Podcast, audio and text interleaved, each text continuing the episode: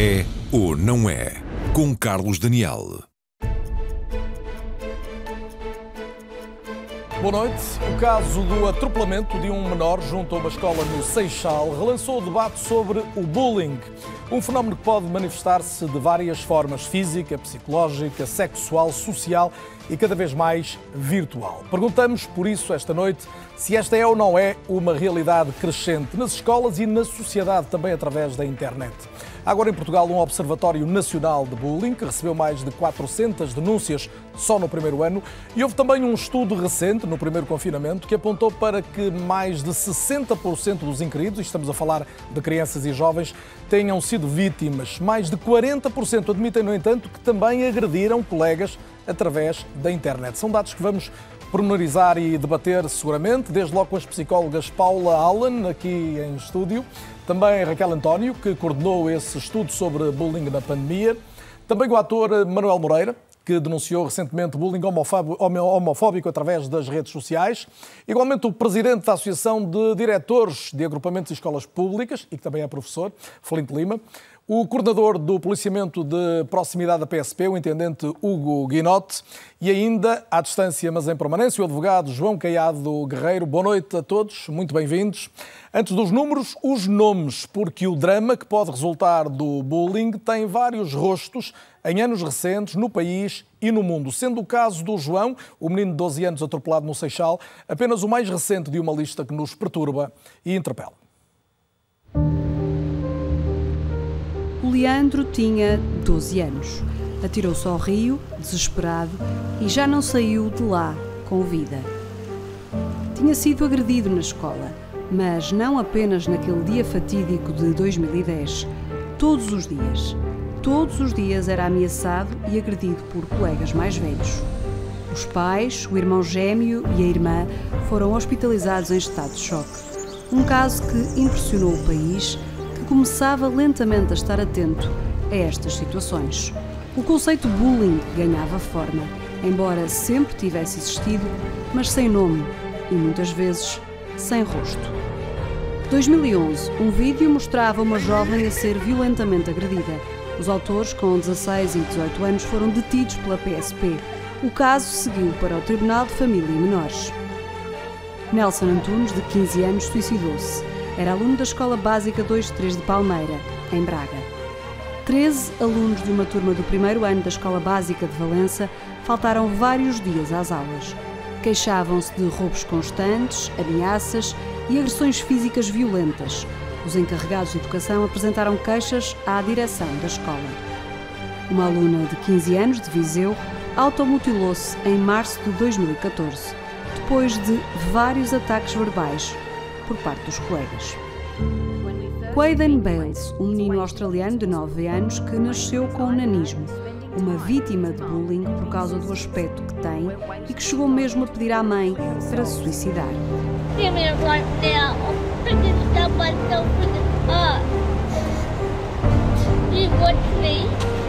Even you think Carolyn was looking at you. You don't even do anything. Everything's good. A história que acabou por gerar uma onda de solidariedade internacional através da internet, pessoas de todo o mundo juntaram mais de 276 mil euros para levar o menino à Disneyland. Ainda este ano, no início do mês de maio, nos Estados Unidos, um rapaz de 11 anos saltou do autocarro da escola para fugir aos colegas mais velhos que o agrediam. Partiu um cotovelo Há meses que o rapaz se queixava, a família reportou o caso à escola, que alegam não ter feito nada e assumido que era apenas uma brincadeira. Na semana passada, o vídeo de um rapaz a ser agredido e que, ao fugir da agressora, acabou por ser atropelado, trouxe de novo o tema para debate.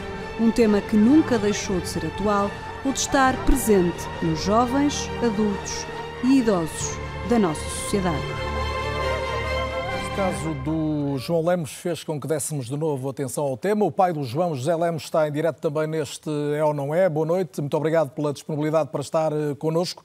Deixe-me perguntar-lhe antes de mais como é que está o, João, que, pelo que sabemos, ontem já pôde regressar à escola. Ora, muito boa noite a todos. Uh, relativamente ao, ao, João, o João está, digamos, a recuperar. Portanto, temos aqui do, do recuperar em dois sentidos. Portanto, o sentido uh, mais, mais favorável será a recuperação física. Na parte psicológica, ainda hoje fui ao, hospital, ao centro de saúde aqui do Seixal, no sentido de pedir ajuda na parte de, uh, psicológica. Portanto, Porquê? O João precisa de de ajuda psicológica e não só. A minha família, portanto, isto foi uma viragem de 180 graus da família.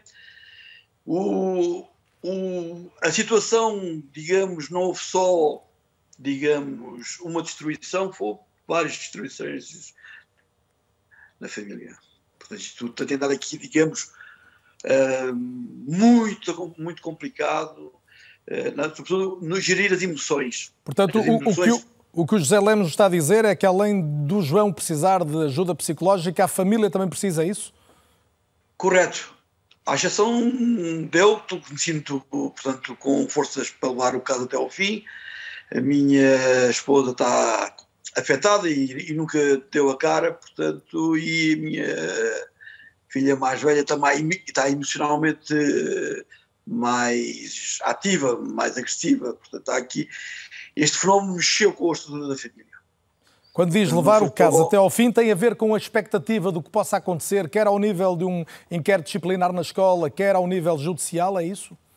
Uh, portanto, eu levarei isto até às últimas instâncias.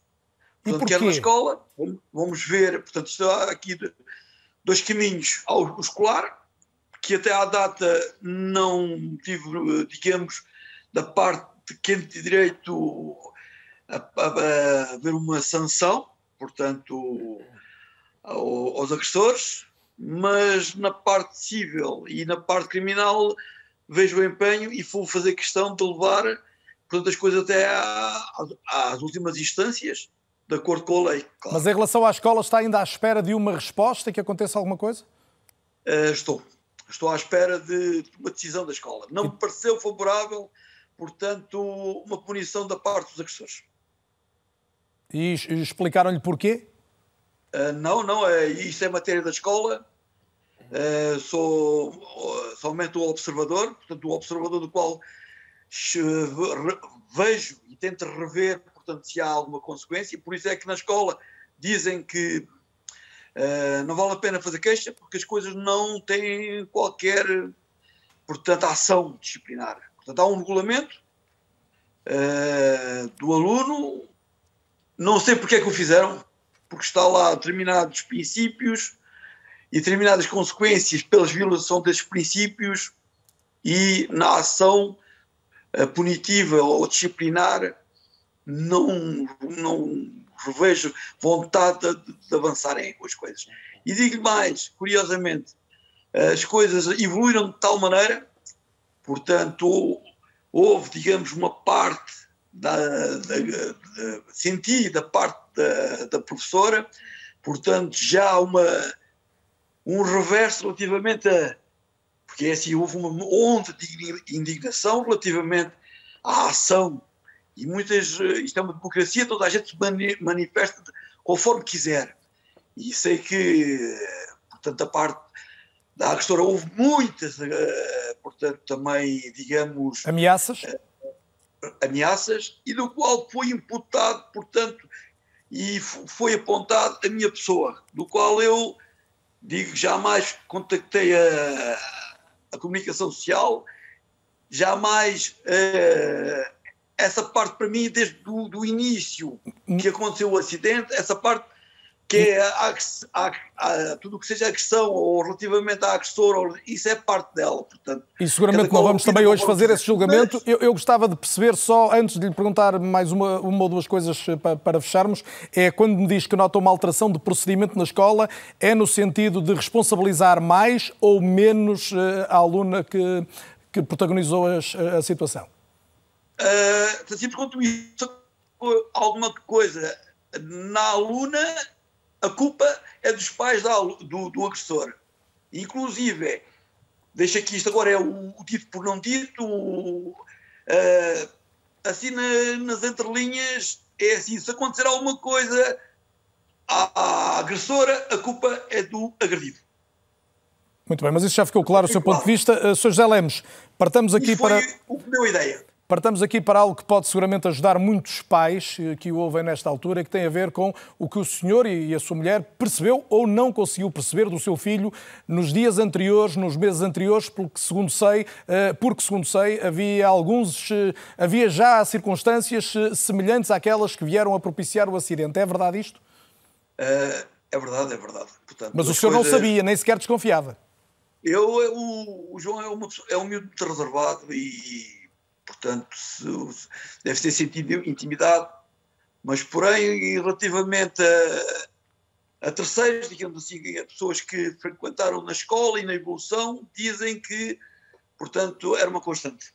Eu não tenho conhecimento, mas dizem aquilo que me veio, veio, portanto, à minha pessoa, que era uma constante que, até mesmo a seguir ao acidente, na escola, portanto, sem a presença da agressora, foi dito que na turma ela já tinha também uh, ameaçado e, e efetualmente ter dado alguns... Oh, Deixe-me colocar-lhe uma última pergunta. Depois do acidente, quando voltou a falar com o seu filho, ele admitiu isso também? Aí já confirmou que havia antecedentes?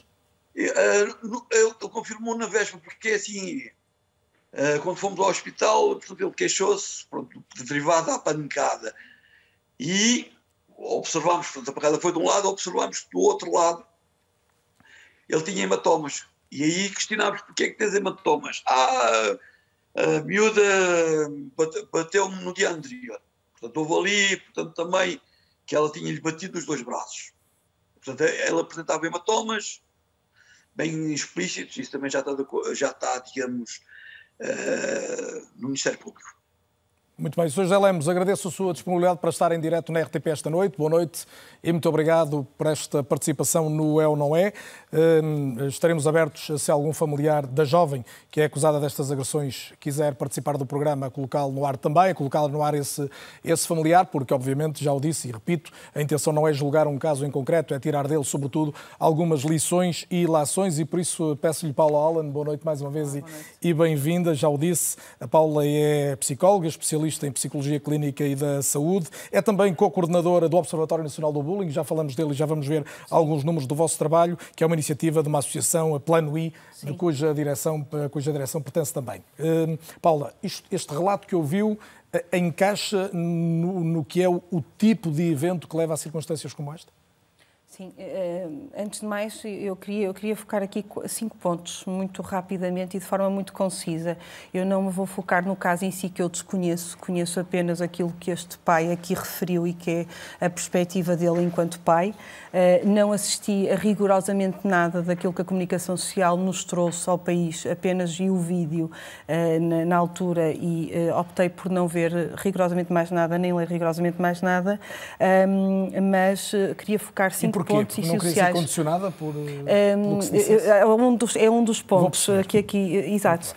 Um, acima de tudo, um, e é um dos pontos, porque eu acho que estas situações, da forma como são, o, o bullying é um fenómeno multidimensional e demasiado grave demasiado impactante na vida de quem o vive para ser eh, revitimizado eh, da forma como nós o revitimizamos em Portugal e na forma como ele é tratado de uma forma em geral.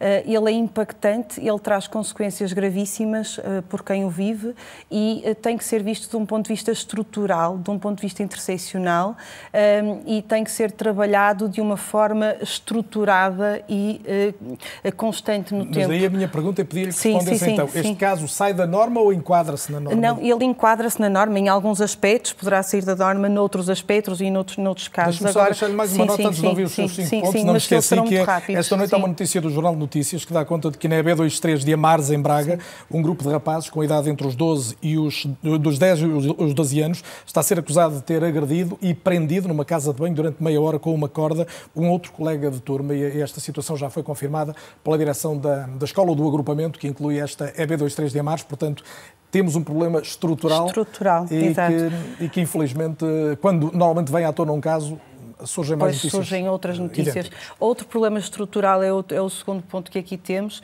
é a questão da, do pouco cuidado que nós temos em relação à saúde mental de uma forma geral em Portugal. E mais uma vez este caso foi trabalhado ao nível da saúde física e foi dado muito pouco cuidado em relação à saúde mental. E nós vimos que, por exemplo, na primeira peça não foi a saúde física que retirou a vida àquele menor em 2010, penso. Foi a saúde mental que lhe tirou a vida naquela situação de suicídio.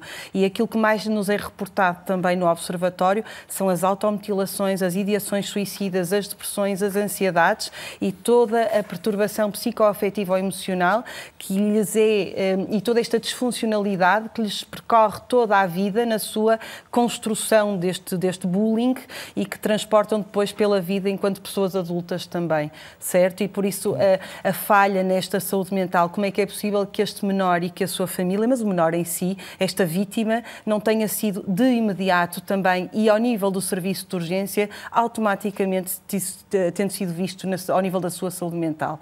Teria tido logo de imediato uma intervenção Portanto, em crise. a questão de, o problema é um problema estrutural, estrutural. base, há uma dimensão de, de saúde, mental, mental, que não foi e os outros três rapidamente. anos. Muito rapidamente, a questão do papel das testemunhas. Uh, há aqui inúmeras testemunhas que nunca foram tidas, que, que, que lhes passa, e, e, juntamos logo outra aqui, a questão da invisibilidade do fenómeno. Parece que a um determinado momento ele se torna invisível e que ninguém vê. Uh, este pai assume que esta, que esta criança tem, é uma criança tímida, mas de repente de tímida passa a ter lesões, passa a ter mazelas, passa a ter coisas que se tornam visíveis, mas que até agora ninguém viu. E de repente na turma também já se diz que esta outra menina já, já o molestava ao longo de algum tempo. Então nós na nossa sociedade permitimos durante muito tempo a invisibilidade deste bullying, um bullying que é efetivamente uh, tóxico e estrutural e não pode continuar a ser assim. E eu acho que já foquei aqui os, Com os cinco pontos. Sim. Intendente do Guinote, já o disse, é coordenador do policiamento de proximidade da PSP e, todavia, a pergunta começa assim, o vosso uh, trabalho, as ações que têm levado às escolas vão muito no sentido de dar visibilidade e fazer com que alguns dos miúdos possam denunciar aquilo que presenciam. Estou, estou correto? Precisamente. A Polícia de Segurança Pública, é, no âmbito do programa Escola Segura, que é um programa com bastante tradição na nossa sociedade, já desde 1992, que resulta de um protocolo interministerial, o que de alguma forma reforça essa intenção. É um protocolo comum entre o Ministério da Educação e o Ministério da Administração Interna.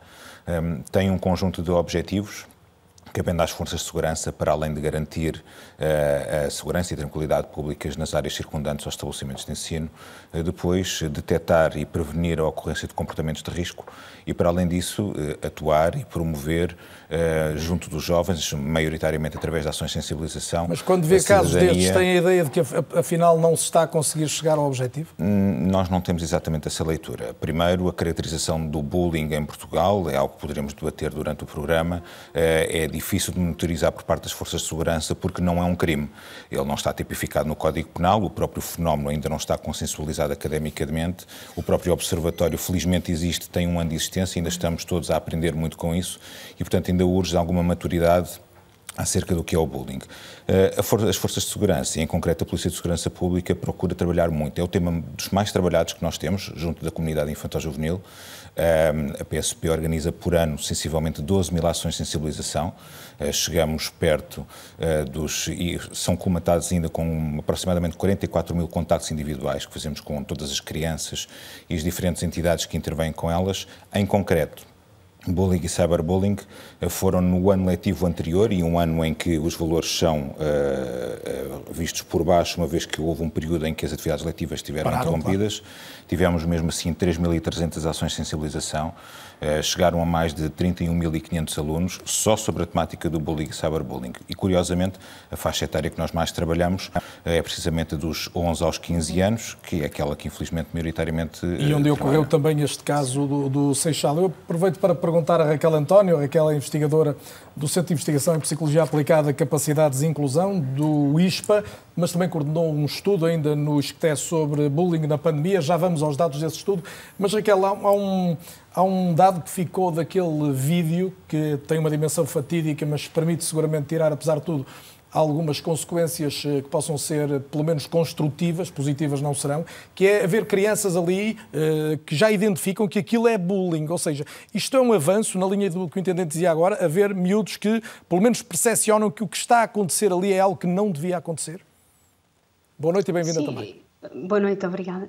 Um, infelizmente, eles reconhecem o que é, mas continuam em silêncio. E, e, e, e seguindo a, a, lógica que a doutora Paula estava a, a, referir, de facto, é importante olharmos para estas testemunhas que acabaram também por ter um papel de uh, agressoras passivas, não é? Porque eles acabaram por concordar com o que estava a acontecer, reconheceram que era bullying, mas continuaram a filmar. Nenhum deles pegou na vítima ou nenhum deles pegou no agressor e disse chega, não é?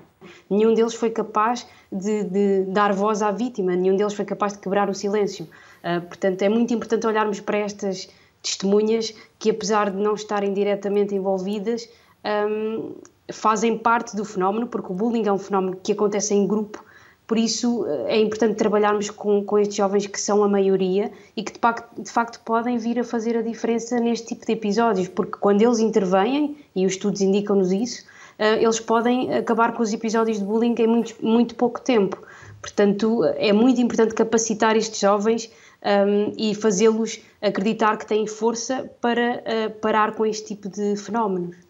É uma das mensagens que nas escolas, e passo a Felinto Lima, já o disse, professor e diretor de escola, mas também responsável pela Associação Nacional de Diretores dos Agrupamentos e Escolas Públicas, é uma das mensagens principais que a escola também tem de passar e pergunto-lhe se está a passar aos alunos? Sim, o tema do bullying não é um tema que está desperto a partir do dia 2, nem a partir de quinta-feira passada. É um tema trabalhado pelas escolas há longos anos. Aliás, naquela disciplina que muitos eram contra, cidadania e desenvolvimento, é uma disciplina propícia Uh, portanto, uh, a, trabalhar estas temáticas. Uh, é a disciplina, é o espaço onde é um espaço privilegiado, na minha opinião, um espaço privilegiado, embora claro que o bullying é algo muito transversal e pode ser abordado até, até em termos, portanto, informais, não só naquela formalidade em contexto de aula, mas até em termos informais. A escola pública não virá a, a cara, portanto, a este tipo de situações que muito nos impressionam. Se vocês aqui apresentaram na vossa peça, e muito bem, cerca de seis casos que nos chocaram, muitos casos a escola pública resolve, muitos mesmo. E isso é um orgulho para quem está todos os dias, está, está diariamente a contatar com, com esses jovens. Mas eu vou na linha do, do intendente o, o Guinote. Nós fazemos muita prevenção nas escolas. Eh, eu queria aqui saudar o trabalho da excelência que é efetuado pela Escola Segura.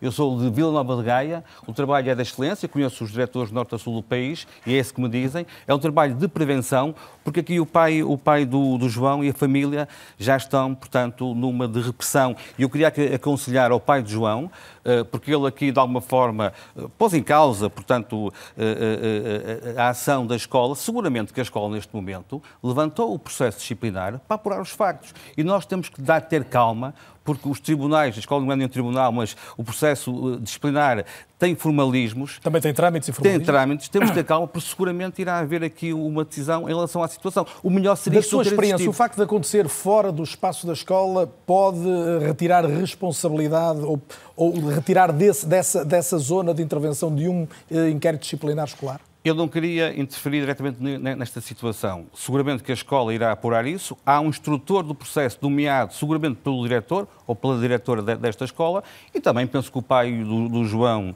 uh, procedeu bem, irá fazer queixa, ou fez queixa, portanto, em termos criminais. É, é assim que se atua, é assim que se, que se, que se faz quando este tipo de, de, situações sucede, mas, como eu disse, nós apostamos muito na prevenção. E deixe-me dar um exemplo muito simples, não são cinco exemplos, mas é só um exemplo.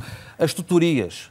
Nós, nas escolas públicas, temos tutorias. O que, é que são tutorias? São pessoas que agem, interagem com alunos e podem ser o professor daquele aluno e que muitas vezes despista casos de, de possível bullying. Ou então as mentorias que são aqueles programas em que os alunos apoiam os seus mais colegas velhos, e percebe também novos. que ali há qualquer coisa que não está a funcionar bem e pode ser um clique, um alerta para as direções das escolas que depois atuam. E, e em 30 segundos, a situação hoje uh, é para si, apesar de ser obviamente preocupante sempre, porque os casos repetem-se, né, menos dramática do que já foi? Eu, eu sincero que é. Caem-me em cima. Se disser que não é, também é igual. Eu não posso, eu tenho que, tenho que dizer a verdade. E, portanto, o que eu acho é que a, a, a escola, portanto, não pode trabalhar sozinha tem que trabalhar em parceria, desde logo com a Escola Segura, desde logo com outras entidades que muitas vezes vão à escola também no sentido de sensibilizar os nossos alunos para esta problemática e, portanto, eu não queria aqui, porque não tenho números, não há números, penso que o, o, o intendente do Guido não tem números sobre o, o, o, bullying, mas não posso, eu não posso dizer... Há alguns números, já lá vamos Exatamente, no nosso raio-x e a partir daí poder falar um pouco mais, mas vou pedir agora a ajuda de João Caia de Guerreiro, advogado e também convidado deste É ou Não É. Já houve aqui muita matéria que justificaria a sua intervenção. Vou pedir o seu olhar agora. É claro que podemos olhar os casos em concreto e a partir deles tirar algumas conclusões. Eu gostava de perguntar, para começar, se juridicamente este tipo de casos, não especificamente o do Seixal, mas é óbvio que estamos, estamos com ele no horizonte, tipificam algum crime e de que forma é que se pode agir em relação a estas situações? Estes casos, como o caso do Seixal, só vimos uh, o, o, filme, não é? Não, não, não vimos mais nada, tipificam até vários tipos, tipos de crime que depois, eh, de acordo com as regras do Código Penal, eh, eles são todos consumidos num. Ou seja, para começar a ficar claro isto, o facto de não haver um crime específico de burla, de bullying, peço desculpa, na legislação portuguesa, não significa que não haja vários crimes nas situações de bullying. Sim, exatamente. E aqui estamos provavelmente perante um caso de ofensas à integridade física graves que consumirá uh, parcialmente uh, outro tipo de crimes, como se a, a ofensa mais leve à integridade física, haverá provavelmente também injúrias, um, eventualmente difamação, e portanto há aqui um grupo de crimes e pode parecer uma surpresa, porque nós, todas as pessoas têm a ideia de que os menores de 16 anos são inimputáveis, falar-se aqui do Código Penal, mas a, a, inimputabilidade não significa que eles não podem cometer crimes nos termos do Código Penal, isso é mais para os menores de 12 anos. A partir dos 12 anos, o Código Penal acaba por ser aplicado, não se aplica a sanção.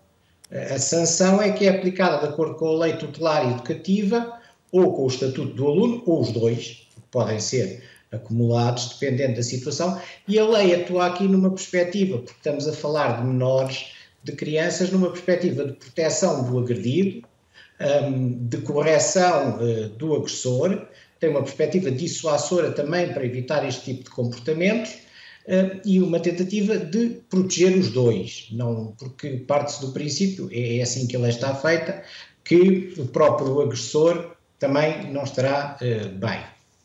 Mas há, obviamente, sanções. Portanto, e, e a perguntar sociedade... isso, as pessoas em casa perguntam que tipo de correção para um agressor e que tipo de ajuda para um agredido? Enfim, em, em termos de, da lei, de, de, do Estatuto do Aluno, começando por aí, depois pode ir até à expulsão da escola e suspensão durante um ano ou dois mas os especialistas, estão aqui vários, eu não lhes quero tirar lugar, mas dizem muitas vezes que isto, para um certo tipo de aluno ou de, ou de infrator, até pode ter como resultado contrário, quer dizer, estar um ano sem ir à escola até lhe pode agradar. Portanto, pode não ser o ideal. Já na lei tutelar eh, educativa, nós encontramos sanções que podem ir, dependendo da idade, desde a demonstração eh, ao cumprimento de trabalho comunitário, e até ao internamento fechado, que é uma espécie de prisão para os maiores de 14 anos. Os Portanto, quando se diz que para um menor não acontece nada e que desigradamente nunca vai preso, para usar a expressão mais comum, eh, não vai preso no sentido literal, mas pode ocorrer até, nos casos mais graves, esse tipo de internamento. Absolutamente. Ele não vai preso no sentido de ir parar a uma prisão uh, para maiores, para pessoas uh, com maioridade penal mas vai hum, para, mas pode ser internado, ir eh, até em regime de internamento fechado e pode ir até dois anos. Portanto, há sanções, elas existem, há sanções disciplinares. Claro que o que a sociedade tenta é recuperar o menor, não é? Se até aos maiores, também, eh, quanto mais os criminosos mais velhos, mas aqui em idades mais novas há uma tentativa. Portanto, em termos legais, esta situação está prevista era melhor, de facto, que o bullying fosse tipificado. Ouvimos um, eh, o, o, nosso responsável de, de segurança uh, da polícia falar aqui uh, da necessidade de tipificação que facilitaria, e isso torna-se até mais importante num outro tipo de crime, esse que também se encontra no Código Penal, mas mais complicado, que é o ciberbullying, e que, e que transforma hoje em dia qualquer facto ou qualquer coisa numa situação gravíssima. Doutor João Caio de Guerreiro, prometo que vamos voltar a esse tema. Queria só uma última questão neste, neste âmbito ainda, porque o ciberbullying vai nos ocupar mais à frente. Eh, eh, quando estas circunstâncias são filmadas, como aconteceu, isto pode servir de prova de alguma maneira em alguns, eh, algumas dessas dimensões, seja a dimensão disciplinar escolar, seja em relação à, à lei? Em princípio, a ideia é que as gravações ilícitas não podem servir de prova. E isso é uma das interpretações possíveis do nosso Código Penal. Mas tem-se vindo a evoluir no sentido de dizer que um criminoso, uma pessoa que pratica um crime, não pode beneficiar do seu direito à privacidade se estiver a praticar o crime e a, e a, violar a lei. Portanto, hoje em dia, de facto, isto é uma questão que caberá muito ao juiz, a quem, a quem analisar este caso, e vai ser um juiz do Tribunal de Família e Menores, não, não é um juiz dos tribunais penais, é a tal ideia de, de recuperação, de tratar o menor, mesmo que seja agressor, eh, de uma forma mais adequada. Eh, pode servir de prova, é uma decisão que, que o Tribunal terá que tomar. Ficamos esclarecidos, já voltamos à conversa. Manuel Moreira, já o disse, ator, assumiu muito recentemente que foi vítima de bullying homofóbico por parte de adolescentes no caso através de uma rede social. Já vamos a esse caso em concreto, Manel, e à, e à tua decisão de, de o divulgares, mas uh, gostava que pudesses mergulhar aqui um pouco no teu histórico enquanto estudante até, porque uma das ideias feitas é que isto sempre aconteceu, é? e porventura uma das ideias mais perigosas, dirão alguns dos especialistas que estão connosco. Isto sempre aconteceu. Sim, é de facto uma ideia perigosa quando é usada como argumento, o que não quer dizer que seja mentira. Ou seja, usa-se muitas vezes o facto de o bullying ser uma coisa relativamente normativa para desvalorizar ou não nos empenharmos no esforço do debate que é necessário sobre esse tema. E o facto do bullying ser normativo, que é, não quer dizer que ele deve ser, deve ser posto de parte como, como conversa, não é? Pelo contrário, ele tem que ser resolvido não, precisamente Não pode ser uma é fatalidade que ele se perpetua. Não, pode, não podemos aceitá-lo como uma fatalidade. Há muitos jovens, eh, crianças e jovens, que na idade de todas as dúvidas e receios que já é normal os adolescentes terem nas, nas suas descobertas normais, são vítimas de, de, bullying, de ameaças físicas, de insultos, de, de abusos psicológicos, uh, por características suas ou do ambiente em que vivem e que podem ser variadíssimos. E daí a importância da interseccionalidade que a doutora Paula já falou várias vezes. Uh, no meu caso, e de muitos amigos meus e de muitas pessoas cujas histórias me foram enviadas depois do, do que aconteceu esta semana, teve a ver com o facto de uh, as coisas que eu gostava, as atividades que eu gostava de desenvolver na escola, as pessoas com quem eu me dava, não fossem as expectáveis para os estereótipos do que são os rapazes, do que é o crescimento de um rapaz que se quer e se queria bastante há 20 anos, quando eu era mais novo, que se queria másculo, que se queria uh, apreciador de jogos de futebol, de atividades físicas agressivas, de determinado tipo de música, determinado tipo de atividades, e como eu e muitos outros jovens não correspondiam a essas expectativas, isso é visto à luz daquilo que nós somos ensinados desde miúdos, é visto como uma fragilidade, como uma vulnerabilidade e como uma coisa que tem que ser corrigida. E é isso que está na base do bullying, do bullying que foi exercido sobre mim e sobre muitas pessoas. Tu sentiste isso? Em, eu, em eu vivi isso, em, vivi isso na pele, uh, na maior parte das vezes de, em forma de abuso psicológico e de insulto, e uma outra vez em forma de agressão física na, sobretudo ali concentrado no segundo ciclo, quinto, sexto ano, e depois, quando mudei de escola, entre o sétimo e o nono ano, foram as alturas mais críticas para mim. Há pessoas que se calhar sofrem mais cedo, há pessoas que sofrem mais tarde. Para mim, essa foi, foi a altura crítica e é, e é, é dramático, porque é uma e altura. Como é que lidaste com isso? Eu li uma declaração forte tua nos últimos dias, tenho quase 40 anos, não se nota muito, parece que tens um pedaço menos. Obrigado. Eh, estás nas tintas, dizes tu, para quantas vezes te chamaram nomes, tens hoje idade e condições psicológicas e sociais para aguentar isto. Na altura não tinhas. O que é que isso deixou em ti? E, e na altura, só fazendo uma pequena correção, eu até tinha, se calhar, comparado com, com outras pessoas. Eu tinha, por exemplo, a vantagem de ter um ambiente familiar feliz.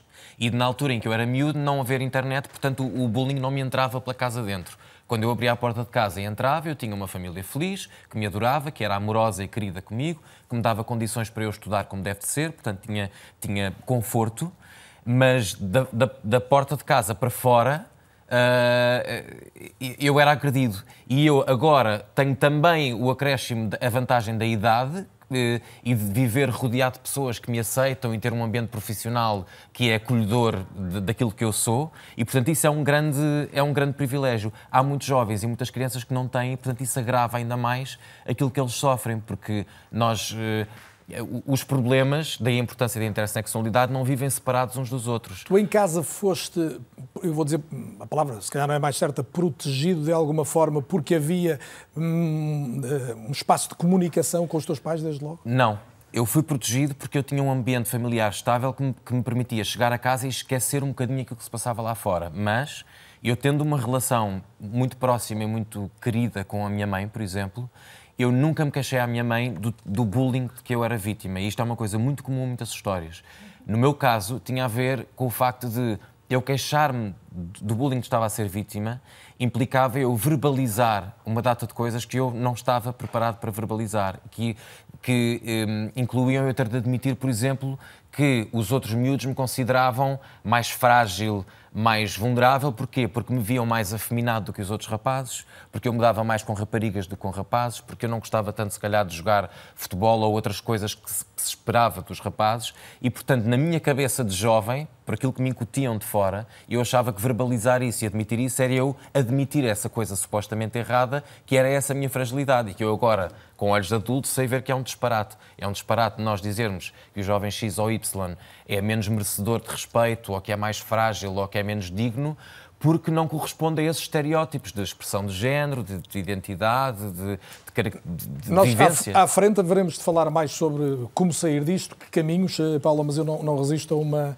a uma interpelação que tem a ver com, com tudo o que o Manel acaba de dizer. Uh, a ideia de aceitar o outro diferente é, se calhar, uma das mais importantes de todas, não é? É, é, e eu diria que em vez de diferente deveríamos usar mesmo o diverso, porque diferentes somos todos nós. A questão tem a ver com a diversidade em si.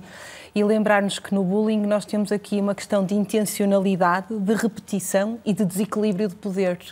E quem pratica bullying acredita que e coloca a outra pessoa numa uh, fase de poder ou num lugar de poder inferior. E acredita que, neste, neste caso, pessoas como o Manuel, usando aqui o caso dele em particular, se ele me permitir, que está numa posição inferior um, ameaçando fazer-lhe um outing, ameaçando mostrar às pessoas de quem ele gosta uh, qual a sua orientação sexual, um, uh, eh, mostrando ao mundo quem ele é. E isto é altamente invasivo e perturbador da sua identidade sexual.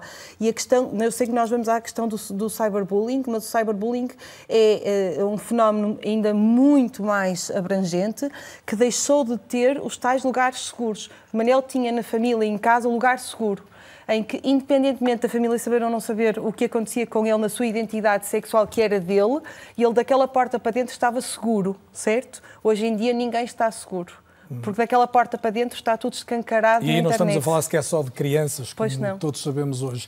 Há seguramente um contacto que todos já tivemos, de alguma forma, com o bullying, seja por experiência própria ou então como testemunhas, desde logo nos tempos da escola. O fenómeno não é novo, já foi, já foi dito aqui, vale a pena repetir. O recurso ao neologismo faz com que o que pareciam peripécias de recreio passem a ter um nome de problema sério e que deve ser combatido, eu diria mesmo a todo o custo. Mas afinal, qual é a dimensão deste problema no país e no mundo? É o que vamos eh, procurar perceber no Raio X esta noite.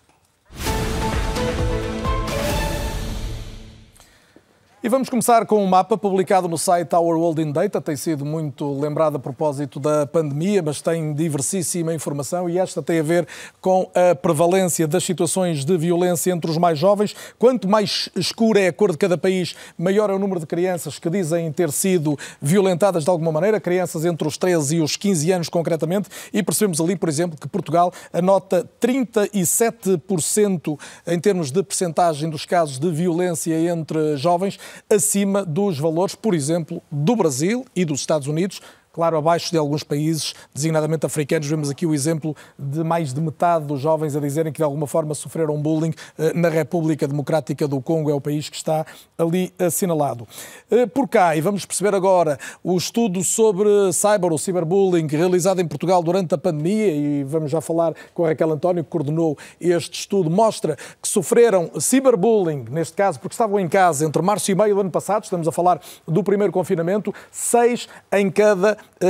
10 estudantes, 10 jovens estudantes, portanto acima de 60%. E vamos perceber também nos dados seguintes que as principais vítimas foram estudantes com identidade sexual diferente, LGBTI, ou então estudantes com rendimentos mais baixos. Foram as vítimas principais, ainda segundo este estudo sobre o cyberbullying em tempo de pandemia. Os agressores, vale a pena anotar estes números também, que são elucidativos, 41% dos que foram inquiridos, portanto estamos a falar do universo, do universo de jovens inquiridos, 41%, 4 em cada 10 admitem que agrediram pelo menos uma vez um colega através da internet e apenas 16% se mostram arrependidos de o ter feito. São mais dois dados que vale a pena anotar. Vamos perceber também que a indiferença, já foi falado aqui esta noite, não se reflete apenas nos agressores, mas também nas testemunhas. Os números mostram que 9 em cada 10 jovens disseram ter assistido a situações de ciberbullying, neste caso. 9 em cada 10, apenas uma não o refere, mas vamos perceber a seguir que a maioria, cerca de metade, optou por não interferir, não denunciar, não fazer nada, e essa é uma circunstância que também já foi sublinhada aqui esta noite. A maior parte das vítimas, vamos perceber a seguir, há antes ainda um número genérico que tem a ver com o tal trabalho do Observatório Nacional do Bullying, e Paulo Allen eh, representou também esta noite mais de 400 denúncias no primeiro ano de trabalho do Observatório, e vamos agora olhar também ao perfil das vítimas e antigas vítimas o que permite destacar o facto da maioria serem raparigas. Estamos a ver neste queijo uma divisão assimétrica, portanto, mais vítimas do sexo feminino do que do sexo masculino. Já em relação às idades das vítimas, são muito idênticas, as médias não chegam aos 12 anos de idade, portanto, estamos a falar ainda de crianças, meninas e meninos, neste caso também, que são vítimas de bullying. Em relação aos agressores, penso que é o dado seguinte, o essencial do que se altera tem a ver com os agressores serem predominantemente os bullies, serem mais do sexo masculino e em relação às idades haver um salto sensivelmente de um ano em termos médios, portanto os agressores serem um ano mais velhos em termos médios do que os agredidos ou as vítimas. Vamos perceber a seguir também que as circunstâncias em que ocorre este tipo de hum, atividade agressiva ou agressora eh, são maiores ainda, em grande percentagem, em termos presenciais, ou seja, cara a cara, mas que há uma percentagem já significativa também em que acontecem em ambas as situações, tanto através da internet ou das redes sociais como presencialmente, e ainda aqui algo minoritário, 5% apenas, de agressões que acontecem no espaço online, no espaço da internet, mas a doutora Paula Allen vai já identificar aqui uma alteração sensível que aparentemente se notou nos últimos meses, em que há claramente um aumento do número dos casos de bullying registados online em relação a este total que observamos aqui. A seguir, vamos perceber que 94% dos casos, e este é um dado importante e que refere o, o, relevo que temos de dar à questão das escolas, 94% dos casos, portanto, é quase uma totalidade, é uma, é uma escassa minoria os que não são, a vítima e o agressor frequentam a mesma escola. Portanto, é muito comum que isto aconteça no espaço escolar e entre gente que se conhece ou que pelo menos facilmente se identifica. As motivações para o bullying é um último dado que temos aqui. Motivações apontar, melhor, antes ainda, os locais de ocorrência do bullying. Eh, estamos ainda no espaço escolar, sobretudo no recreio, mas também dentro da sala de aula, nas bibliotecas e nos centros de recursos e noutros espaços como polivalentes e até junto às salas de aula, mas não necessariamente dentro. Em relação às motivações, como disse, é um último dado que temos também quantificado a partir do Observatório Nacional do Bullying. Eh, a questão do aspecto físico acaba por ser a mais eh, anotada em termos deste, deste trabalho de pesquisa que foi feito. Os resultados académicos também a separarem os alunos e a motivarem algumas destas atitudes e depois questões como a idade, a diversidade funcional, o sexo, a orientação sexual, várias delas também já referidas esta noite, mas aqui tratadas do ponto de vista científico. Chegados aqui, não parecem restar grandes dúvidas de que estamos perante um caso grave, mas isso ainda se reforça quando se percebe que as vítimas, em quase metade dos casos, precisaram de apoio psicológico. 20%, uma em cada cinco, precisaram mesmo de tratamento médico e houve quase 15% dos casos de risco de vida e mais de 6% em que foi necessário recorrer a tratamento hospitalar e não apenas a tratamento médico, mesmo a internamento ou hospitalização. Ou seja, temos em resumo uma circunstância que recomenda que falemos mais deste tipo de situações e que sublinhemos uma vez e outra a necessidade de educar para a empatia, para o perceber-se o outro, o diferente, ou como há pouco aqui foi dito, o diverso. Paulo Holland estava eu a dizer, há esta alteração, não é? Aparentemente os últimos dados apontam para um crescimento do, do bullying online. Sim, eh, eh, nós tivemos a analisar, eh, eu e a professora Sofia Neves, que coordenamos o Observatório, os últimos dados de hum, fevereiro, março, abril e maio e temos mais 42 denúncias e efetivamente notamos uma ligeira subida que pode não significar nada, porque ainda, nos, ainda temos mais alguns meses pela frente, não é? Para fazer um ano, mas notamos uma ligeira subida no online hum, significa o que significa, ou seja, nestes quatro meses tivemos uma ligeira subida. Não sabemos se efetivamente as crianças e jovens estiveram muito dedicadas às aulas e pouco dedicadas uh, a outras atividades online e por isso não, não havia ali valores significativos e agora têm mais tempo para, para o que não devem e por isso dedicaram-se ao bullying ou não, não sabemos mas temos uma, uma ligeira subida, sim. Uh, Intendente Huguinote, há esta percepção de que uh, há um novo espaço de, de violência entre os jovens, que é o espaço das redes sociais, da internet? Claramente, e isso é algo que nos vai preocupando porque, uh, à semelhança do bullying, o cyberbullying também não está criminalizado, não nos permite criar determinadas ferramentas que nos poderiam ajudar a primeiro monitorizar a dimensão do fenómeno e depois, eventualmente, implementar outro tipo de medidas para o prevenir ou eventualmente combater. Uh, e, portanto, isso dificulta o trabalho das forças de segurança. Uh, nós vamos recebendo algumas participações, maioritariamente denúncias por parte dos pais. Uh, quando falamos de cyberbullying praticados entre jovens, portanto, entre menores, passam sobretudo pelos crimes de ameaça, por devassa da vida privada, Uh, e mais uma vez nós reforçamos a ideia de que é fundamental os jovens preservarem a sua, a sua, não só a sua identidade, mas sobretudo a sua imagem, não partilharem imagens uh, de maior intimidade, uh, sobretudo quando perante as relações de maior proximidade com os pares, porque infelizmente depois podem ser abusadas essas imagens. Mas dificulta-nos a forma como monitorizamos o fenómeno, porque não havendo crime nós não conseguimos perceber a verdadeira dimensão do cyberbullying. Quando o senhor veio a uma escola com uma destas ações, qual é a preocupação principal que leva para, para deixar eh, vincada? Eh, nós temos eh, vários tipos de mensagens. Primeiro, nós procuramos informar, conforme aqui já foi referido, de que isto é crime, que não são apenas maus comportamentos, não são incivilidades. De facto, os jovens estão a praticar crimes, que existe uma dimensão penal que, sob determinados contornos, nos pode aplicar. Depois procuramos desconstruir um pouco aquilo que são as ideias que eles têm do que é uma convivência que pode ser um pouco abusiva, daquilo que é o limite, e aí introduzimos a necessidade do respeito pelo próximo, de perceberem as nossas as suas fronteiras e as fronteiras dos outros e perceberem que há direitos, hoje que tanto e bem falamos dos direitos humanos, começa pelos mais elementares direitos na forma como convivemos uns com os outros. Uh, e depois uh, procuramos passar aos pares a forma como podem identificar os indícios, quer físicos, quer psicoemocionais, isto contado é, é, relevante, mas visto porventura ainda mais E a RTP acompanhou precisamente uma ação da Operação Escola Segura com a repórter uh, Filipa Dias Mendes. É a reportagem que vamos ver de imediato. Pensei que no dia que eu fosse para a escola que me fizessem mesmo alguma coisa. Alguns fazem bullying com a cor, outros com cabelo, outros com a aparência por conta que não se vestem com roupa de marca. Cada vez tem havido mais bullying e por conta de acharem que isso é cada vez mais normal, não fazem nada para o parar. Uma pessoa vem com uma roupa que não é de marca. Falam que não é de marca, depois ficam a rir. O bullying, vocês sabem dizer o que é que é, não sabem? Dificilmente haverá nas escolas portuguesas um aluno que não saiba responder. Pode ser verbal e forma física. E de forma física. Ricardo Leão há 13 anos que percorre as escolas de Sintra em ações de sensibilização contra o bullying, sempre a tentar pôr por palavras simples aquilo que é profundamente complexo. Não prestas para nada, lá fora vou-te fazer a folha.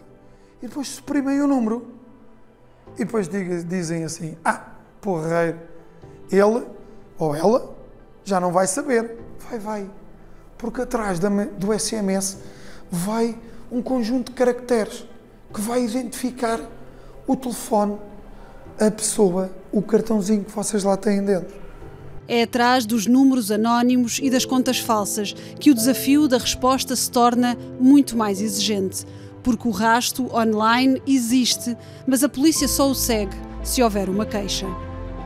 É frequentemente raparigas e até mesmo alguns rapazes em todos os lados a serem postados por um monte de gente no WhatsApp, no Insta, até no Twitter e é muito, muito frequente isso acontecer. Por isso é que eu acho que o bullying online é cada vez maior. Um momento que quase entrei em depressão, falo por mim, uh, senti-me cada vez mais nervosa, nem, nem mesmo às aulas eu conseguia ir, fazia de tudo para faltar. A Adriana nunca apresentou queixa. Optou por sair da escola, onde foi ameaçada várias vezes. Mas na escola nova, voltou tudo outra vez. Ameaçaram-me com um canavete no ano passado. E foi na escola, estava com medo. Pensei que no dia que eu fosse para a escola que me fizessem mesmo alguma coisa. E não só, as palavras também não, não ajudam. As palavras também podem ser crime. Nos primeiros cinco meses deste ano, a PSP recebeu 389 participações de injúrias e ameaças em contexto escolar, 516 de ofensa à integridade física. Muitas destas situações não são sequer denunciadas às autoridades, nem aos pais são, muitas vezes nem aos professores uh, o são. Aliás, isto traz uma outra questão, que é a necessidade de haver um mecanismo que uh, permita que uh, qualquer escola disponha de um, um, sistema em que os alunos possam denunciar anonimamente os casos de que têm conhecimento. Nós temos que aproveitar bem o tempo que estamos aí atrás porque é o melhor tempo da nossa vida. Por conta do bullying e tal, acaba se tornando um dos piores. Já tive várias vezes vontade de fugir do. E sair da, da Padre para um, ir outra escola para ver. Mas é uma coisa que, por mais que eu mude, não vai, não, não vai parar. Eu cada vez mais tenho amigas e amigos que uh, automutilam-se e esse tipo de coisas por conta de não exporem o que se passem com elas. Quem estuda o bullying pede ao governo medidas mais concretas para um fenómeno que nem os especialistas sabem exatamente a dimensão que tem. Estamos preparados enquanto país para responder ou ainda não? É um bocado como aquele jogo da pinhata. Estamos de olhos vendados a tentar uh, mandar abaixo o, bullying, porque não sabemos quem é que o afeta, uh, quais são os tipos de comportamento mais comuns. Portanto, fazemos sempre sensibilização em termos uh, gerais. O alerta é para a provável ineficácia de medidas demasiado gerais num problema que é singular para cada pessoa que passa por ele. O traço comum a quase todos são as marcas psicológicas que deixa nos adultos, que antes foram jovens vítimas de bullying. Raquel António, eh, estamos quase aí para intervalo, mas não resisto a pedir-lhe um olhar sobre alguns destes eh, casos. Temos aqui uma série deles, ou seja, eles existem, as denúncias não são ainda suficientes e não se pode acabar com eles?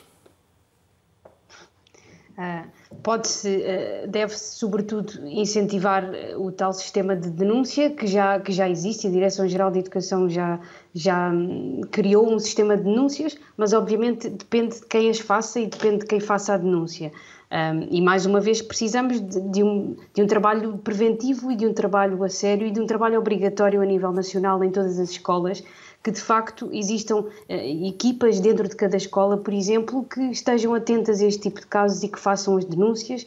É importante uh, motivar os jovens e capacitá-los para que eles tenham voz, não tenham medo de denunciar, não tenham vergonha de denunciar, porque muitas vezes por trás da denúncia e aquilo que os impede de denunciar de, e de dar voz àquilo que está a acontecer é a vergonha, é o medo de, de, represálias, não só a vítima, como também as testemunhas têm medo de se tornar a próxima vítima, a maior parte das vezes.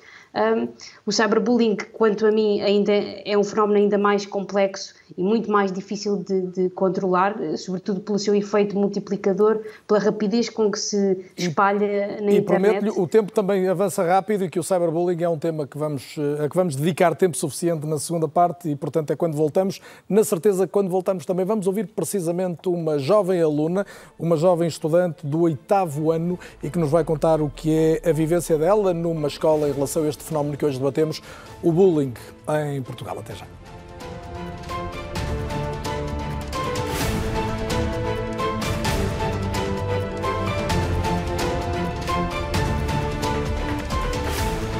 Boa noite mais uma vez. Debatemos esta noite se o bullying é ou não é uma realidade crescente que deve mobilizar a sociedade para uma resposta cada vez mais ampla e determinada. Adivinho a resposta a esta pergunta genérica, tem sido dada, aliás, por vários dos especialistas e protagonistas que estão comigo esta noite. Falta dar a voz, em concreto, a alunos e pais. E é nessa circunstância que se juntam a nós agora a Sofia Pestanudo, que é uma aluna do oitavo ano, tem 13 anos, e a mãe da Sofia, a Susana Luís, que além de ser hoje eh, consultora, pelo que ser uma multinacional, é engenheira agrónoma de, formação, também já foi professora e, portanto, conhece também, em particular, o meio escolar, onde grande parte destes casos se verificam.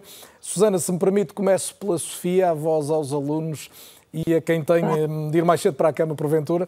Sofia, bem-vinda. A primeira pergunta que gostava de fazer é esta: se já foste vítima ou testemunha de casos de bullying? Boa noite. Uh, eu nunca fui vítima, mas eu já presenciei e um, denunciei, ajudei a pessoa a falar e a conseguir superar a situação. E queres contar-nos um pouco que situação era essa? Não tens, obviamente, que identificar ninguém, mas que tipo de situação era? Uh, era uma aluna que tinha um problema físico e que era gozada por alunos mais velhos Uh, eu via, eu e um colega meu víamos lá chorar no, numa zona da escola, fomos falar com ela, como eu já a conhecia, ela conseguiu falar comigo e explicar-me o que se tinha passado e por isso fui com ela um, falar com os auxiliares, identificámos os alunos e, e depois o caso andou para a frente. Diz-se muito que pessoas da tua idade têm medo de represálias e do que os colegas podem fazer em consequência dessas denúncias. Pensaste nisso?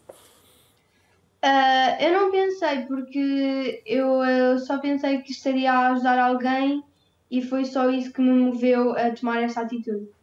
E o que é que aconteceu a seguir na escola? Que sequência é que teve e até que ponto isso te leva hoje a pensar que valeu a pena ter dito a alguém o que tinha acontecido? Uh, eu não sei muito bem o que, é que aconteceu a seguir, mas eu agora, quando passo pela aluna, eu nunca a vejo triste, já a vejo acompanhada, por isso eu entendi que o caso melhorou. É uma circunstância rara na tua escola, posso dizer, tu estudas na escola Frei Gonçalo de Azevedo, em Cascais. Esse tipo de circunstância é rara ou ouves mais gente a falar de outro tipo de, de atos como esse?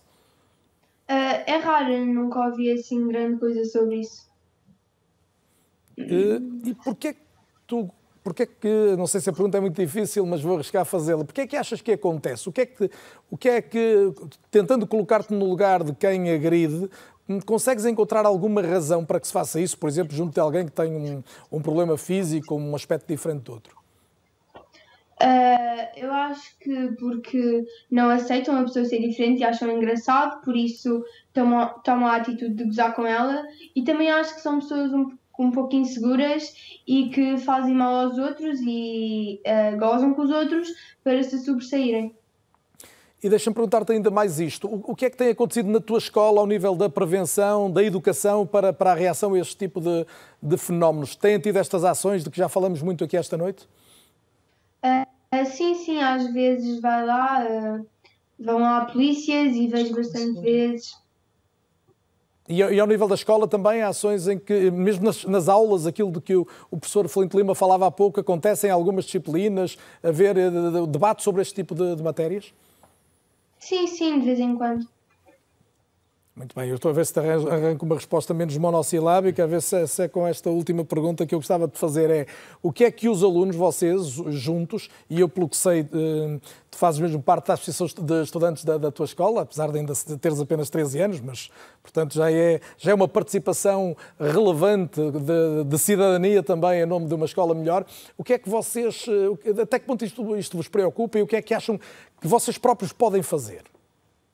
Uh, nós, isso é um assunto que sim, que nos preocupa bastante e tentamos sempre arranjar projetos.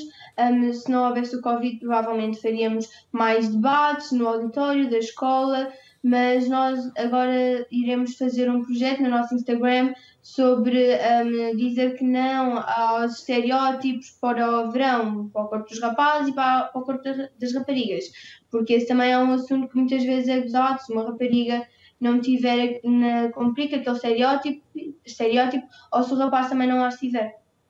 Muito bem. Sofia, muito obrigado. Se eu me lembrar de mais alguma coisa, ainda volto a ti, até porque tenho a vantagem de ter no plano a Sofia junto da mãe, da Susana Luís, já o disse, também já foi professora. Susana, boa noite, mas aqui é mais na qualidade de mãe que a, que a interpelo. Eh, quando vê casos como o do Seixal, que nós eh, olhamos aqui no início do, do nosso debate, fica surpreendida e chocada ou tem aquela tendência de pensar com um filho ou uma filha minha isto nunca aconteceria? Uh, boa noite. Uh, não, não posso pensar uma coisa dessas porque nós não sabemos o que é que, que, é que às vezes passa na, na cabecinha deles. Um, fico preocupada, não chocada, porque infelizmente já, já começa a ser um déjà vu, mas fico bastante preocupada e sempre cada vez mais alerta, porque penso que é muito importante que os pais estejam muito atentos uh, aos pequenos sinais, uh, embora as crianças sejam uh, por vezes caladas, tímidas, compete aos pais também, na minha opinião, tentar retirar-lhes alguma coisa no fim do dia, como é que aconteceu, e ver se há alguma alteração no comportamento, porque é importante que a escola também ajude, mas a escola tem muitos alunos, enquanto que os pais só têm aquele, aquele filho, embora no meio de tantas coisas que às vezes temos que fazer, não é fácil. Mas, eh, na minha ótica, é muito importante que os pais estejam alerta e conversem com os seus filhos. Um canal de comunicação uh, pais-filhos é um elemento fundamental, é a sua primeira conclusão. Sim, sim, sim, sim. sim. E para mim é, é, muito importante. Depois tudo o resto terá de nos ajudar, como é óbvio, uh, mas eu acho que a comunicação entre pai, pais e filhos é o mais importante, porque o que está dentro de casa uh, nós temos que, também que debater aquilo que nós vemos no exterior, não podemos nos fechar e tendo em conta que cada vez mais estão a surgir estes casos e, e não só os agressores uh, ativos, como propriamente os, os agressores que não são agressores, mas são passivos. Portanto, alertá-los para quando eles veem algo que não está bem, ou intervirem diretamente, ou então chamarem alguém, que é o que eu digo muitas vezes, chamarem algum adulto para que possa intervir. A Susana acompanhou diariamente aquele caso que nos foi contado há pouco pela, pela Sofia, ou seja, quando ela fez aquela denúncia, contou-lhe a si e partilhou consigo? Sim, sim, partilhou. Graças a Deus tenho, tenho duas filhas que confiam bastante em mim. Eu também sou muito chatinha. E a escola, o que é que reclama de si? É, é, um, é um ponto crítico, muitas vezes, a relação da, da escola com os pais e o, e o, quanto, é preciso, o quanto é preciso que, que estejam juntos, muitas vezes, nesta luta. O que é que a escola reclama de si enquanto encarregada de educação? Também reclama a minha atenção, como é óbvio, e, e, e também tem que reclamar a responsabilização dos pais porque aquilo que eu observei e que tenho observado também, não só quando fui professora, mas já foi há bastante tempo, mas agora como encarregada de educação e que algumas vezes já tenho sido também a representante dos pais, o que eu verifico é que os pais, alguns, tendem sempre a apontar o dedo à escola e por vezes demitem-se um pouco da sua função de educadores. Portanto, a escola é um, uma peça muito importante neste, nesta situação, mas os pais não se podem demitir dessa situação também, dessa responsabilidade. E eu penso que mais vezes os pais deveriam ser chamados à sua responsabilidade. Às vezes as crianças não têm culpa de que, daquilo que estão a fazer. É uma forma de chamarem a atenção, errada, mas é, Consegue traçar alguma grande diferença para terminar entre o que eram as crianças que conheceu enquanto professoras e aquelas que acompanha enquanto encarregada, encarregada de educação, os amigos das suas filhas? Eh, eh, desde logo, porque o mundo tornou-se muito mais eletrónico, não é? Uhum, uhum. Sim, essencialmente nesse aspecto, porque quando eu dei aula já foi há praticamente há 30 anos um, não havia tanta, tanta tecnologia, portanto era mais uh, o bullying ativo, portanto presencial. Um, e portanto esse, o presencial deixa marcas físicas, às vezes é mais fácil de nós detectarmos. Uh, atualmente, com, como disse a doutora, que o, o ciberbullying está também a aumentar e aí as marcas já são de outra forma, já são que às vezes estão mais impactantes do que as, do que as marcas físicas. Susana Luís, Sofia Pestanudo, agradeço muito às duas o excelente contributo que trouxeram esta noite em direto à RTP. Boa noite, felicidades para ambas e mais uma vez, muito obrigado. Felipe Lima, temos aqui depoimento de uma filha, uma aluna e uma mãe que também foi professora e que retratam, eu diria, um, uma preocupação que era ótimo que fosse multiplicada por muitas casas, não é?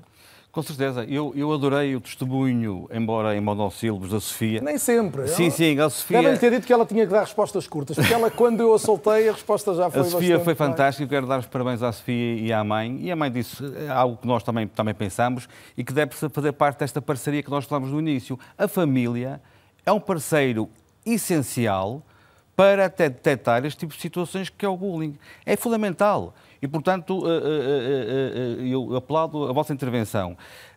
Carlos Daniel, eu acho que dos últimos minutos deste programa, até agora, há uma palavra-chave: comunicação. Está a falhar a comunicação. Desde logo, o, o silêncio é a arma do, do agressor. E, e, muito bem, a Sofia denunciou um caso que não era com ela, mas era com ela, era amiga dela. Ela viu o caso e denunciou. Fez muito bem. E aparentemente uma colega em situação de fragilidade. Com certeza. Cima, denunciou uma colega que estava a ser alvo de, de bullying. Eu queria aplaudir a atitude da, da. O que é que é mais difícil de controlar dentro de uma escola? Não sei se a pergunta é muito genérica, mas o senhor, enquanto um diretor de escola, professor, o que é que é mais difícil Sabe de controlar? que nós, das escolas, diretores, lidamos com todo tipo de sensibilidade. Desde logo os alunos, os pais, os professores, os funcionários, e, e nós muitas vezes nas escolas atualmente somos gestores não é de Covid, somos gestores de emoções. Nós gerimos emoções. E neste momento, as emoções, eh, também motivado pelo confinamento, pelos largos meses que tivemos em casa, que os nossos jovens tiveram em casa, estão ao rubro. Estamos aqui a falar de um assunto que é muito importante, que eu, eu, eu tenho, tenho, dito desde o início deste, deste, deste, programa, que é importante para nós desde sempre, não é agora, desde sempre, mas eu sinto que os nossos alunos, neste momento, talvez motivados por estar em casa largos meses, estão mais ansiosos uh, têm pouca paciência. Bem, eu diria, não são só os alunos, nós também adultos, se calhar, não é? Vemos atitudes lá fora, na sociedade, que às vezes nos arrepiamos. Portanto, eu, eu não quero especificar nenhum outro grupo com quem convivo diariamente nas escolas, mas neste momento eu sinto que são... Quando houve a Raquel António dizer que era preciso equipas nas escolas especial, especificamente para atacar este tipo de fenómenos, como é que Nós nas escolas públicas, e é bom que se diga que este fenómeno não é um fenómeno exclusivo das escolas públicas, é um fenómeno também das escolas privadas, deixe-me só fazer este parênteses, nós temos equipas, temos equipas multidisciplinares, nós temos equipas, ainda um bocadinho alguém falava que o aluno devia fazer uma queixa, uma denúncia anónima, pode fazê-lo nas escolas, desde logo ao serviço de psicologia. Há um sítio próprio, muitos, muitos serviços têm até cá fora uma caixa de correio onde se podem manter, portanto, a, a, as denúncias, ou então verbalizá-las mesmo com a psicóloga que temos nas escolas, com a educadora social, com a assistente social. Portanto, é isso que eu, que eu peço para que a comunicação de facto surja. A comunicação com a família é essencial. Queres, Daniel, há pais que não convivem com os filhos, não falam com os filhos. Dias Já nem é o irem à escola, é não falarem com os filhos. Eh, nem falo disso, nem falo disso. Não, não, não falam com os filhos, não convivem. Eu sei que a vida está, está difícil, eu sei que temos muitas ocupações, eu sei disso, mas a educação do nosso filho, eu acho que é essencial é muito importante. O apelo também que eu aqui faço é que haja uma aproximação que se vê bem uh, entre a Sofia e a mãe, até porque estavam a dar as mãos enquanto as duas, as duas falavam, achei piada esse gesto carinhoso. É importante que os, pai, os pais falem com os filhos. Alguns são tímidos, tem, tem que se abrir. As escolas fazem o serviço, o trabalho todo a fazer. Eu, há pouco disse, temos as mentorias. Temos as tutorias, em que muitas vezes despistamos casos de bullying ou até de possível violência. Agora, é preciso também que, que as famílias e a sociedade também colaborem com as escolas, o que nem sempre acontece. Paulo Alan, naquela ideia de os miúdos resolvem isso entre eles, é uma ideia também a evitar, não é? Pode não ser. Depende. A verdade é que não podemos, não podemos aqui escamotear e não, não estamos, eu não vou entrar nesta fase de tirar a culpa se isto é da família, se isto é da escola, isto é estrutural, eu volto a referir. Ou seja, nós temos uma análise de 450 a culpa é casos... relativo, mas que isto pois, tem de se resolver a nível da tem. família e da escola, é verdade. É verdade. Ou muito mais, para além disto, certo? Porque na realidade é todo um problema da nossa sociedade nós vivemos numa sociedade muito, muito de uma masculinidade hegemónica, muito violenta entre si, certo? É muito comum nós estarmos num treino de, vou falar do futebol porque é um, um, um desporto de massa em Portugal, e vermos uh, pais, muito, muitos pais e mães uh, que incentivam a violência entre os amigos do próprio filho no jogo de futebol, certo? Em que o amigo que não marcou o golo vai ser apelidado de aquilo que o Manel foi apelidado por uma orientação sexual quando nem sequer estava a falar de orientação sexual, correto? Isto depois transporta-se para a escola e para as redes sociais e para todo lado. Ou seja, a questão é estrutural. E a verdade é que as crianças e os jovens não entram na escola aos 11 e aos 12 quando, quando o, o senhor intendente lá vai fazer as ações com a sua equipa da Escola Segura. A verdade é que elas estão na escola desde os 3 anos. E onde é que foi trabalhado o bullying a partir dos 3 anos? Não foi. Deixe-me colocar Não esta é? questão que eu acho que aqui é relevante. Coloquemos também no lugar dos pais que descobrem um dia que o seu filho é agressor. Eh, E esses procedem como? Devem proceder como? Devem, devem proceder, efetivamente, trabalhando também o seu filho ou a sua filha, eh, eh, pedindo ajuda especializada num processo também terapêutico. Porque como também é não será óbvio. fácil. o- Como é óbvio, não é? o- Aquele reconhecimento de que isto está-me a acontecer e muitas vezes de uma forma comple- completamente Sim, imprevista. como é óbvio. Agora, eh, voltando à questão de como é que deve ser trabalhado, desde sempre, se estão nas escolas desde os 3 anos, é desde aí que deve ser trabalhado o combate ao bullying. Não pode ser aos 11, numa ação que a PSP lá vai fazer, numa ação única. Como é que se combate o bullying numa ação de 50 minutos numa escola? Não é assim. E eu questionava, por exemplo, as escolas, eh, o que é que é feito do plano de escola sem bullying, o plano de escola que foi lançado em 2019, 2020, 2020 pelo, pela nossa, hum, pelo, pelo Ministério da Educação, pela Direção-Geral de Educação, foi implementado, como é que está? Eu não sei, questiono mesmo. Foi implementado em todas as escolas, em todos os ciclos de ensino? Quantas escolas aderiram?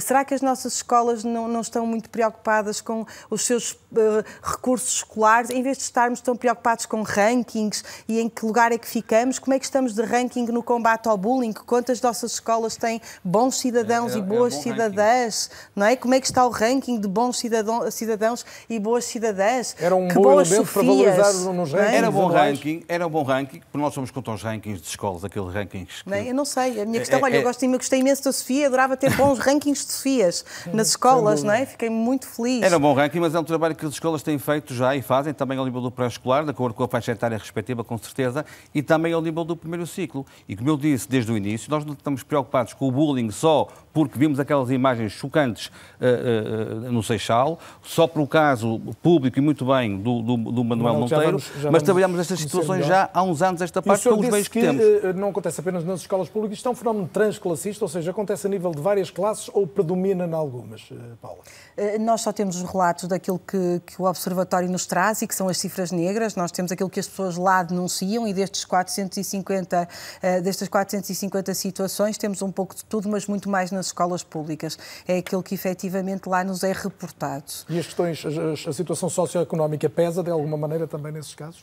Uh, não temos essa informação, não, essa não, não nos é ali reportada, efetivamente. Os níveis de ensino, sim, ou seja, Os níveis de ensino, sim. Uh, quanto mais baixos os níveis, sim. maior risco. Sim, e temos efetivamente a questão do rendimento escolar e do aspecto físico como situações de. de co- Que potenciam, de que favorecem. Sim, de motivação para o bullying, sim. E, e estava a falar há pouco da questão da idade e há pouco o intendente Guinote dizia-nos aqui que também há uma intervenção cada vez mais precoce da vossa parte, ou seja, chegam de facto aos, aos meninos mais pequeninos e às meninas mais pequeninas quando... Efetivamente, essa tem sido uma preocupação. Estamos a falar de crianças abaixo de 6 anos, por exemplo? Sim, começa no pré-escolar, no último ano do pré-escolar.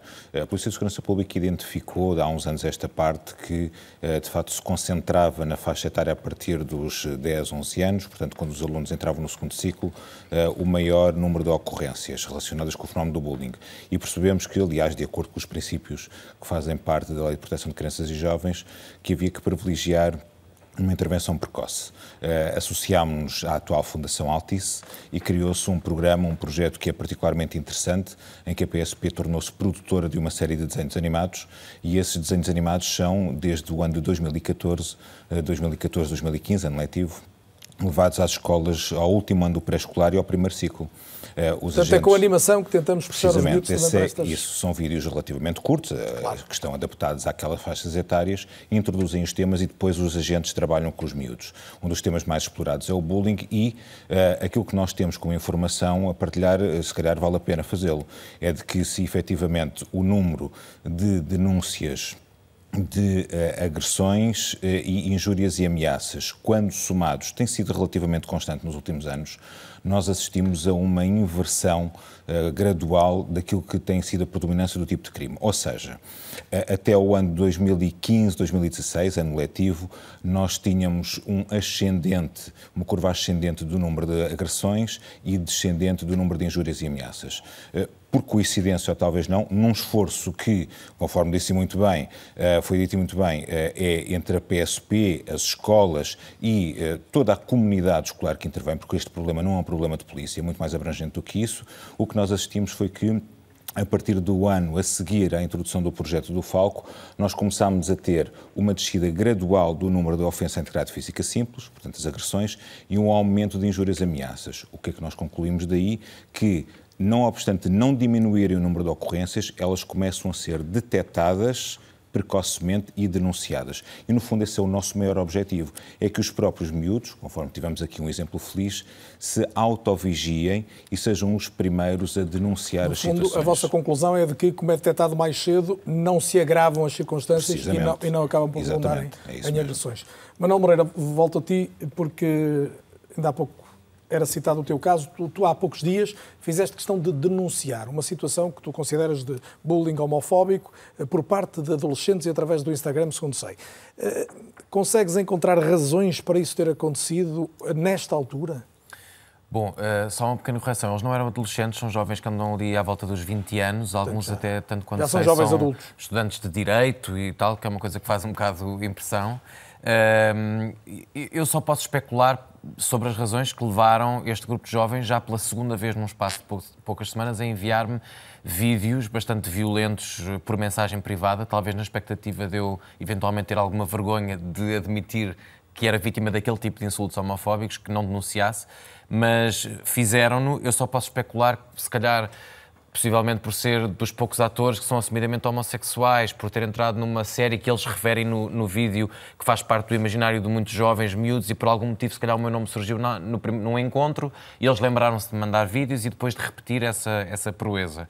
E eu achei que a utilidade, apesar de não me ter afetado a mim pessoalmente aquele, aqueles insultos gratuitos, não deixam de ser violentos e não deixa de haver ali uma impunidade, até no facto de eles terem repetido essa, essa ofensa. E então eu achei que era útil até porque eles falam muito diretamente para a Câmara, eu achei que era útil partilhar, porque quando se fala de bullying, fala-se muitas vezes, contam as histórias na terceira pessoa, que é importante ouvir, mas que, mas que não deixam de ser às vezes um bocadinho abstratas. E se cada pessoa, pensei eu, ao, ao ver aquele vídeo, visse aqueles jovens a olhar nos olhos, não é, para a Câmara, e a dizer uh, és isto, és aquilo, és paneleiro, és um merdas, são, são coisas muito agressivas e muito gratuitas, que as pessoas iriam sentir, e foi de facto essa reação, as pessoas sentiram sensibilizadas porque imaginaram, muitas delas, isto se calhar é o que acontece com o meu filho, é o que pode acontecer com o meu filho ou com o meu irmão mais novo, na escola, em As reações escolar. foram muitas e fortes. As reações foram muitas, muito fortes, de pessoas muito sensibilizadas que nunca tinham pensado numa coisa, nunca tinham sentido esta energia tão gráfica e tão violenta na primeira pessoa, ou seja, na primeira pessoa do agressor, e quase na primeira pessoa, como se elas fossem as vítimas ao, ter, ao estar a ver aquilo olhos nos olhos. Um, e, portanto, apeteceu-me acabar com esta cultura de impunidade, e acho que o caminho é um bocadinho este, não, nunca na perspectiva de exercer bullying no sentido contrário, mas na perspectiva de acabar com, com a impunidade. E também, e aqui eu, nós temos estado a falar muito das possíveis soluções para, para o bullying. E eu acho também é importante compreender que o bullying não se combate só na, o, através do combate ao fenómeno em si. Nós temos que começar muito, muito, muito atrás. Ou seja, o que dá fôlego aos, aos jovens e também adultos para exercerem bullying são os estereótipos que a sociedade lhes oferece de bandeja para eles poderem usar na, na, na sua necessidade de agressão, que, que, pode vir por vários motivos.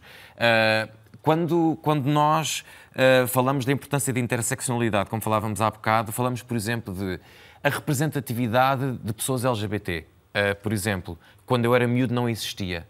Quando não há exemplos de pessoas bem-sucedidas na vida real ou na ficção que estejam representadas como pessoas que têm vivências legítimas e normais e, e, e não é de, de pessoas uh, que existem na vida real, os jovens não se veem representados e, portanto, este, está instituído que não é normal pessoas com a vivência que aqueles miúdos têm eh, possam ser admitidos em sociedade. Isso dá folgo para serem vítimas de bullying. Ou, por exemplo, quando miúdos entram em lojas de brinquedos e a loja está dividida em azul de um lado e cor-de-rosa do outro e uma seta a dizer rapazes para ali, raparigas para ali, as crianças que não se identificam com aqueles brinquedos que, é suposto ser para, para, o sexo, para o sexo que lhes foi atribuído à nascença, sentem que estão a cometer uma infração social se se sentirem atraídas mais por aquele brinquedo. E isso vai também alimentar o fenómeno do bullying, porque um miúdo na escola que gosta mais de brincar com bonecas em vez de com bolas de futebol, os miúdos que querem exercer poder sobre ele vão ter essa, sentir essa legitimidade que é a própria sociedade que lhe está a dar, as marcas, as empresas, os programas de televisão.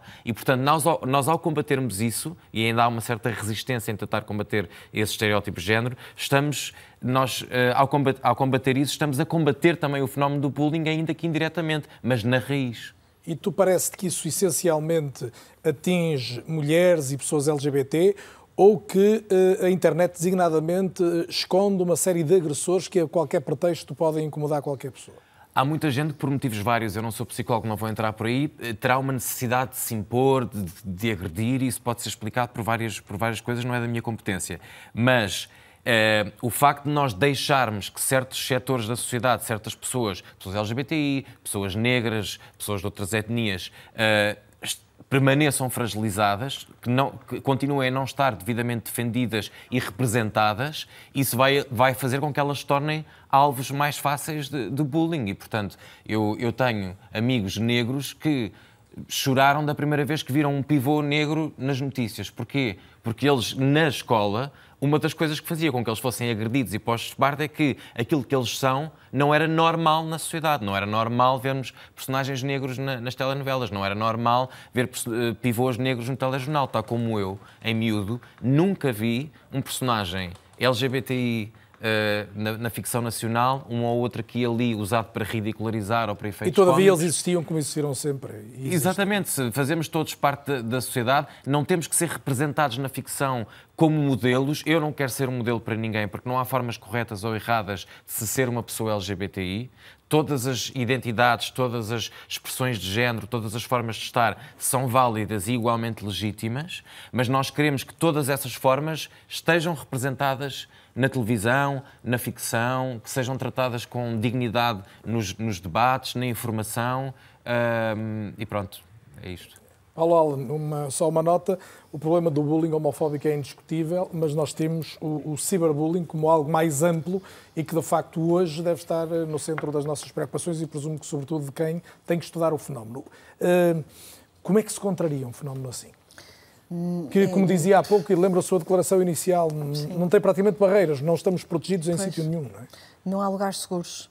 Ehm, e, e as pessoas agressoras eh, fazem-se valer do anonimato, não é? O anonimato está do seu lado, ehm, tem uma natureza viral, facilmente qualquer pessoa pega e passa e mais centenas de pessoas ou milhares de pessoas passam uh, e a vitimação é ilimitada, ou seja, qualquer pessoa transforma aquela vítima centenas milhares de vezes em vítima, uh, o número de vezes que for necessário. E não há lugares seguros, ou seja, se eu uh, poderia ser vítima na escola e eu saía da escola e respirava de alívio porque ia para os escoteiros, para a catequese, para casa, para o meu quarto e estava segura e era serena e conseguia desenvolver-me ao nível dos meus aspectos desenvolvimentais, a minha personalidade, eh, a minha parte psicoafetiva ou emocional eh, e tornava-me uma pessoa eh, jovem, adulta, estruturada Hoje em dia tudo isso está em risco e nós podemos vir a ter, daqui a uns anos, a colher frutos muito maus, porque podemos vir a ter pessoas adultas menos bem estruturadas à custa de tudo isto, porque não há lugares seguros porque em qualquer lado se esconde... E a manifestação, o desagradamento do ódio, da, da, da, indignação que se assiste, até muitas vezes sob anonimato, a sob perfis A raiva, o ódio, a transfobia, a homofobia, o racismo, a xenofobia, tudo isto tornou-se de fácil acesso e em todo lado. E depois eh, os jovens e as jovens eh, hum, são muitas vezes penalizados e penalizadas pela família no uso das ferramentas informáticas. Então, nem sempre vão ocorrer ter com o pai ou com a mãe, dizer logo à primeira vez: vejam como está a acontecer, porque eu mandei uma nude para alguém e agora isto está a passar, isto é viral. Então não vão dizer, porque sabem que vão ser penalizados ou penalizadas. Então, quando aquilo é descoberto, já está perdida e já. E já, já vamos à questão jurídica com o Dr. João Caia de Guerreiro, mas eh, Raquel António, eh, retive há pouco e citei aqui alguns números no nosso raio-x do, do, estudo que coordenou, eh, este, este, esta percentagem quase inquietante, não é? em que 41% dos jovens inquiridos admitem que pelo menos uma vez exerceram bullying sobre alguém através da internet. Isto é uma realidade deste tempo e a minha pergunta não, não, não consegue ser diferente. É, como é que se combate isto? Como é que se contraria uma tendência tão, tão, tão representada neste estudo? Eu acredito que, que podemos focar-nos no mote deste programa de hoje também, que é tentar focarmos-nos na empatia, tentar trabalhar com estes jovens que, que, agridem, que humilham, que insultam através da internet de forma gratuita, de forma fácil e de forma anónima.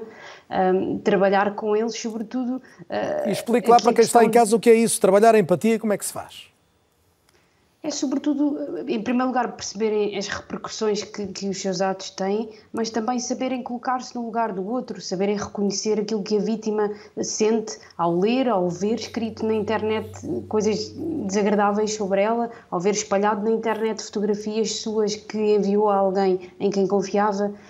É saber, sobretudo, colocarem-se no lugar do outro e terem uh, noção, de facto, do impacto dos, dos, seus atos no outro. É muito importante uh, trabalharmos e não desistirmos, sobretudo, de quem, de quem agride e não, e não desistirmos de quem assiste. Obviamente, não desistir das vítimas, mas que habitualmente são, são o foco da intervenção, uh, mas não, não nos podemos focar apenas na punição ou na, ou na suspensão destes agressores. Temos que trabalhar com eles, porque se eles forem suspensos, voltam à escola e poderão voltar a fazer o mesmo, poderão voltar ou poderão escolher outro alvo e voltar a agredir, da mesma forma ou pior, porque poderão ficar revoltados ainda mais com a suspensão ou com a punição que receberam.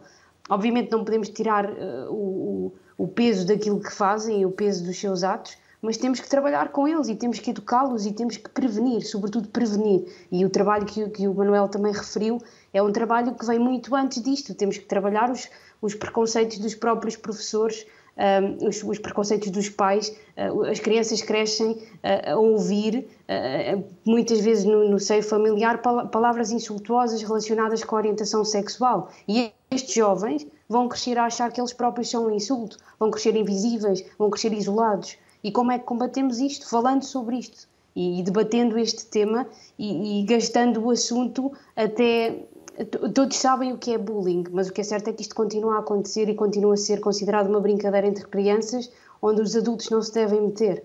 Uh, mas de facto é importante ah, desmistificarmos aqui isto e não uh, descurarmos do papel de cada um, do papel da escola, dos pais, dos alunos e de todos nós que também estamos e, aqui. E porventura esta realidade do cyberbullying à volta do, da, da, internet pode despertar-nos a todos mais para um, um drama que é muito este que tratamos hoje, das escolas, dos jovens, mas que hoje se alarga? Sim, porque é muito, é, acaba por ser muito mais visível, né? Nas escolas os adultos não estão presentes a maior parte das vezes. Uh, nós, se abrirmos o Twitter, conseguimos ter acesso. Uh, eu, ainda hoje de manhã, um jovem me dizia, um jovem do, do quinto ano, uh, o Twitter é onde espalha o ódio. Não podemos fazer nada no Twitter porque espalha-se ódio no Twitter. Portanto, é muito fácil termos acesso a este tipo de, de episódios Tivemos acesso a semana passada ao vídeo do que aconteceu no, no Seixal, tivemos acesso ao vídeo que, o, que o Manuel partilhou, mas não temos acesso a muita coisa que acontece na internet e que está espalhada na internet. Uh, obviamente que não sei se a melhor forma uh, de, de, darmos visibilidade ao tema é uh, espalhar estes vídeos na internet e, e, ainda amplificar ainda mais e dar ainda mais visibilidade às pessoas que estão envolvidas é sim importante falar sobre o tema, uh, mas não sei se a melhor forma é a partilha destes vídeos e, e Mas a verdade é que eles nos fazem falar mais sobre o tema e a prova é também Exato. é estarmos hoje a abordar o assunto. Será uma forma, Dr. João Quedo Guerreiro, de reagir a estas questões que têm a ver com com o bullying, mas também tem a ver com esta hum, disseminação do ódio, com as questões de difamação e injúria, encontrar a tal tipificação do que o senhor falava no início para este tipo de crime, designadamente o ciberbullying? Eu creio que o ciberbullying precisa mesmo de, de ser regulamentado e convinha que fosse que, que os nossos representantes na Assembleia da República tratassem dessa matéria. Há alguns crimes que se aproximam, eles já foram aqui referidos, eh, gravações e, e, e, fotos ilícitas, um, a divulgação de determinadas imagens, mas está depois muito ligada à devassa da vida privada ou da orientação sexual e nem todo o cyberbullying vai nesse sentido. Portanto, o cyberbullying precisa muito de ser regulamentado. E, e, outra coisa que precisa de ser regulamentada fundamentalmente e que não falámos aqui é o meio. Eh, o Facebook, estas grandes empresas eh, norte-americanas ou chinesas que proporcionam estas redes sociais enormes e que, e que proporcionam que este ciberbullying aconteça, porque antes era sempre mediado por um profissional da comunicação social, quer dizer, por uma notícia ser divulgada ou aparecer na televisão ou nos jornais, agora não, qualquer pessoa pode fazê-lo. E ao poder fazê-lo. Qualquer pessoa, até eu acrescentaria, se me permite, qualquer não pessoa, não é? porque há gente que não existe. Exatamente. Exatamente. E portanto há uma grande necessidade também, não só de criminalizar e de regulamentar o cyberbullying, mas também de chamar à pedra, se quisermos assim, ou à responsabilidade, estas grandes redes sociais, que têm uma posição muito ambígua relativamente a estas matérias, porque de facto estas matérias aumentam o tráfego, aumentam-lhes as vendas, aumentam-lhes os resultados. Quer dizer, se vão 2 milhões de pessoas ou 50 milhões de pessoas ou, ou mais ver um determinado filme, por horrível que seja, as empresas que têm estas redes sociais, tenham elas a nacionalidade que tiverem, mas uh, nenhuma das muito significativas europeia, uh, acabam por ter grandes benefícios com isso. Portanto, aí também teria que entrar alguma regulamentação. Elas não partilham ou dificilmente partilham informação com as autoridades dos, dos respectivos países, deviam provavelmente partilhá-la, não cumprem frequentemente ordens dos tribunais nacionais um, os tribunais também são lentos, portanto, havia aqui no ciberbullying, que é de facto um crime completamente diferente, e há algo diferente, há muito a fazer em termos de regulamentação de legislação e de regulamentação e também dos poderes de, das e autoridades o senhor, o senhor considera que isso deveria uh, atingir áreas como a difamação, a injúria, as ameaças, portanto, tudo isso devia ser tipificado também em relação ao que acontece no espaço online, é isso? Exatamente, porque os, porque os, crimes acontecem no espaço online. Uma pessoa pode ser, ou várias pessoas podem ser humilhadas, eh, vilipendiadas no espaço online, podem ser vítimas uh, de ataques, e depois isso é conhecido por milhões de pessoas, por um número ilimitado, e nunca mais desaparece. Não é? Ainda por cima é isso. Ainda por cima isso, portanto, era absolutamente essencial, não só a perspectiva de, hum, obviamente, do agressor, mas também a perspectiva de regulamentar o meio por onde aquilo vem eh, que tem, como nós dizíamos, estas empresas, estas redes sociais têm posições extremamente ambíguas quanto eh, não têm muita vontade de fazer desaparecer um vídeo, por horrível que ele seja, eh, se ele está a dar milhões de page views ou milhões de, de, de, pessoas a aparecerem e obviamente a publicidade fica mais cara, não é? E uma, das, e uma, das, dimensões complementares será a questão de, das multas, das indemnizações, que também hoje são quase irrisórias na maior parte dos casos que tratamos esta noite. Esse tem toda a razão, eh, Carlos Daniel. Esse é o outro ponto que é absolutamente fundamental. As indemnizações, neste mundo do ciberbullying, eh, pela a proteção da imagem das pessoas, tem que ter um valor que de facto prejudique e faça sentir ao agressor, eh, ao bully, que não pode fazer aquilo e provavelmente deve incluir também uma compensação paga pelos meios eh, tecnológicos que permitem esta divulgação de imagens ou que as mantêm demasiado tempo um, online. Porque se eu quiser, e já tive como advogado que o fazer, não vou dizer com que rede social, mas que tentar mandar apagar determinadas informações, uh, as redes sociais, e foram várias, depois quando passa numa, passam em todas, não é? Uh, levam muito tempo a, apagar, vêm com desculpas que está noutros meios, enfim, enquanto aquilo gerar tráfego, eles não estão muito preocupados e não estão muito preocupados porque sabem que também uh, as indenizações que serão obrigados a pagar ou condenados a pagar são muito pouco comparado com o que ganham com o tráfego adicional mantêm circunstâncias graves uh, disponíveis e às vezes uns comentários anódinos são apagados quase sem explicação, porque também há um algoritmo qualquer que vai, que vai determinando isso. Uh, o Guinote, o senhor uh, lembrava há pouco um conselho que eu acho que estamos a chegar ao fim, vale a pena reforçar, que é dedicado aos jovens, hoje todos munidos do seu, do seu smartphone, do seu telemóvel nas escolas, que devem mesmo proteger-se em relação não só às imagens que captam, mas sobretudo as que publicam, as questões da georreferenciação. Eh, é outra das mensagens fundamentais hoje, porque prevenir o bullying, o ciberbullying, começa por ser prevenir um, o abrir a porta para que alguém se aproveite de nós. Sim, uh, esse tem sido uma das mensagens que nós procuramos repetir uh, nas diferentes iniciativas que temos nas escolas, o dos cuidados a ter com a preservação da identidade, uh, começa pela pela proteção dos dados pessoais e depois pela partilha de imagens ou de conteúdos nossos ou e também a partilha de outros conteúdos com os quais, se nós não nos identificamos, devemos nos abster de os partilhar. Segundo li, penso que a Polícia Judiciária confirmou o aumento do número de denúncias de, de crimes de devassa relacionados precisamente com imagens uh, captadas e colocadas online. Precisamente, por isso isso preocupa-nos. É, é algo que nós precisamos de sensibilizar os nossos jovens. E nós temos estado a falar aqui muito daquilo que é a sensibilização uh, que temos que fazer para os jovens e porque esta questão está muitas vezes relacionada não apenas com o bullying, o cyberbullying, mas também com a violência no namoro. Nós deixávamos aqui no fundo, como ponto de reflexão, algo que nos parece que é importante. Eh, estes fenómenos não devem, eh, pelo menos na nossa ótica, ser analisados em separado. Eh, nós não podemos pensar em encontrar uma solução para o bullying, outra solução para a baixa tolerância à diversidade, seja ela qual for. Uma outra solução para a violência no namoro, eventualmente nós temos que pensar que a lógica de intervenção não se deve esgotar numa lógica de intervenção grupal, mas procurarmos abordagens ao indivíduo, perceber o, qual é o problema de cada um dos indivíduos. Trabalhamos aqui, obviamente, numa triangulação uh, em volta da criança e do jovem, os, os pais, a polícia, eventualmente, uh, e as escolas. Uh, eh, e é muitas vezes importante trazer um outro parceiro que são os peritos, os clínicos.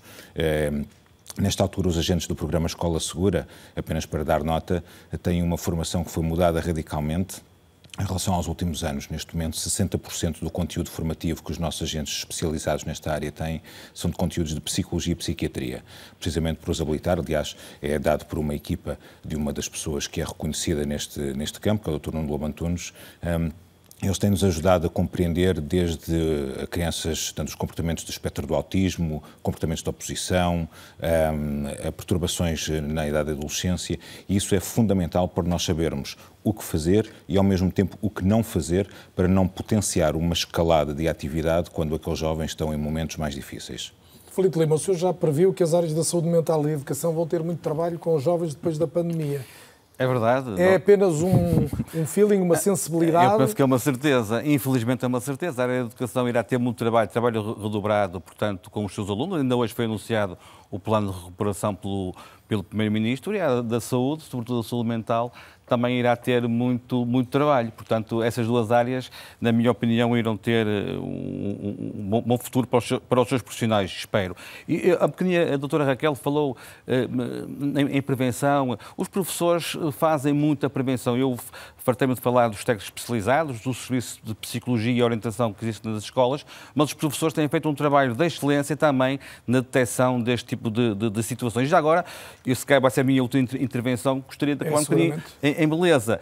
Porquê é que nós estamos a, a criticar os alunos, e muito bem que, que são, que são os agressores, etc., e esquecemos-nos de alunas como a Sofia, que me parece ser uma excelente aluna, Uh, uh, uh, e, não, e não criamos, por exemplo, uma espécie, de acordo com aquilo que falou a doutora Paula, em vez do, do, dos rankings, em vez do quadro de honra, em vez do quadro de excelência, que são as melhores notas, que é muito importante para alguns pais, um quadro de geração fantástica, aqueles alunos que promovem atitudes e valores, como a Sofia deve promover, porque denunciou o colega. Mas a autonomia das escolas permite Com isso. certeza, e, e quero dizer que isto já está implementado nas escolas públicas portuguesas, já está é em muitas depois, escolas. O senhor também sabe que há escolas que funcionam muito bem e outras não tão bem, não é? Uh, sim, sim, mas isto já está implementado. E, e, e só, só, para dizer, o papel de um diretor de uma escola, como, como é também, eh, muitas vezes é determinante. Mas nas escolas públicas portuguesas, este pormenor que eu acabo de dizer já está uh, implementado em muitas das escolas e eu gostaria que fosse ainda mais replicado e se se possível, também levar para, para, o, para o ensino privado. Este tipo de atitude, este tipo de alunos, tem muito valor. Por pequeno que fosse, aquele gesto foi um gesto imenso daquela aluna.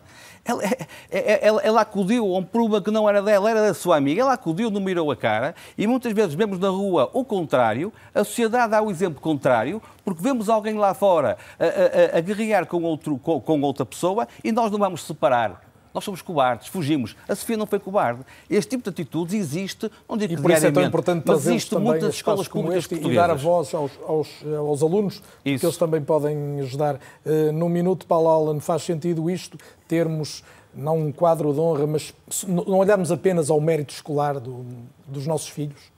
Faz, faz todo sentido. Hum, nós na Plano já desenvolvemos um projeto chamado Plano B, de combate, um programa de combate ao bullying, que implicava, eh, implica a construção, a criação de um programa de educação de pares que, que, implicava também isto. Eu deixava também aqui no meu, nos meus segundos finais eh, uma palavra de agradecimento não só à Sofia, mas ao Manuel pela coragem de estar aqui hoje a falar na primeira pessoa, porque isto é, é, é, é muito importante e ele foi muito mais perito do que aquilo que eu sou perita e obrigada pelas palavras do Manuel e dizer que é muito importante que nas escolas existam equipas de detecção, de intervenção imediata que de uma vez por todas façam cessar qualquer situação que aconteça Existam porque não existem. Não existem e tem que existir equipas de detecção, de intervenção imediata. Eu, eu não sei o que é que é. chama isso, mas existem, como sabe, serviços de psicologia, existem pessoas atentas ao fenómeno, existem famílias também, como sabe, e portanto nós também nessa área intervimos. Não sei, tem que concretizar para perceber se existe ou se não existe. Só tem a 30 segundos para concretizar. Mesmo. É ou não é, não é? Uh, e, e, uh, mas, mas não é efetivamente, não existem pessoas especializadas uh, que façam intervenção especializada e que façam cessar de imediato aquela situação. Uh, efetivamente, aquilo que os dados nos indicam, e apenas falamos dos dados, é que alguém sabia na escola e que a situação não foi cessada no imediato e, e que, que seja feito um programa de direitos humanos nas escolas onde se trabalhem as questões de combate aos estereótipos de género, de combate à homofobia, à transfobia, às masculinidades e... hegemónicas e à cidadania ativa e que se implementa a verdadeira Estratégia Nacional de Educação És para a Cidadania. És um otimista, Manel. Último minuto para ti, quando olhas para esta geração, para esta gente mais nova hoje, que tem 15, 16, 20 anos? Sim, uh, eu apesar de vermos alguns fenómenos preocupantes a surgir, que, que, provavelmente a maior parte de nós, há meio dúzia de anos, não desconfiava que fossem aparecer agora uh, em sociedades como a nossa, uh, de, de, de, uma grande reação, não é? Porque cada vez que há movimentos, quando há algum tipo de revolução para resolver alguns problemas na sociedade, depois infelizmente também há uma reação uh, violenta e agressiva e estamos a assistir um bocado isso, estamos todos um bocado crispados mas eu vejo, vejo com otimismo e, sobretudo, com muita emoção e com muita alegria muitos jovens, miúdos, 17, 18, 19 anos, a terem já um. um a despertarem para, para a cidadania e, sobretudo, para este tipo de, de, problemas que nós estamos aqui a debater. E vejo também, para acabar numa nota positiva, uh, obviamente diz muito, vejo com muita emoção jovens, miúdos no liceu e no início da vida adulta a já assumirem sem, sem medo uh, as suas orientações sexuais, as suas identidades de género não normativas e, e ver uma grande solidariedade a crescer entre os jovens. E, e espero que, de facto, uh, as lutas pela cidadania, tanto nas aulas, nas escolas, como na, vida, na nossa vida adulta uh, ativa, se torne cada vez mais frequente, porque Portugal, infelizmente, não tem uma grande cultura de cidadania ativa, poderá ter a ver com a nossa história recente, e é imperativo que ela cresça para que nós não reajamos só àquilo que achamos que é negligente nos políticos e nos governantes, mas na nossa vida todos um nós contributo para a cidadania é seguramente o debate público. Fazemos sempre à terça-feira em direto no principal canal da televisão pública portuguesa. Agradeço a José Lemos, Susana Luís, Sofia Pestanudo, estiveram à distância também Raquel António e João Caiado Guerreiro e aqui comigo em estúdio a Paula Allen, o Flint Lima, o Manuel Moreira e o Intendente Guinote. Boa noite a todos. Muito obrigado. Falta só dizer tem este programa disponível, obviamente, em RTP Play, mas também em podcast nas plataformas habituais e sempre com destaques no Twitter e no Instagram. É ou não é? Volta a ser na próxima semana.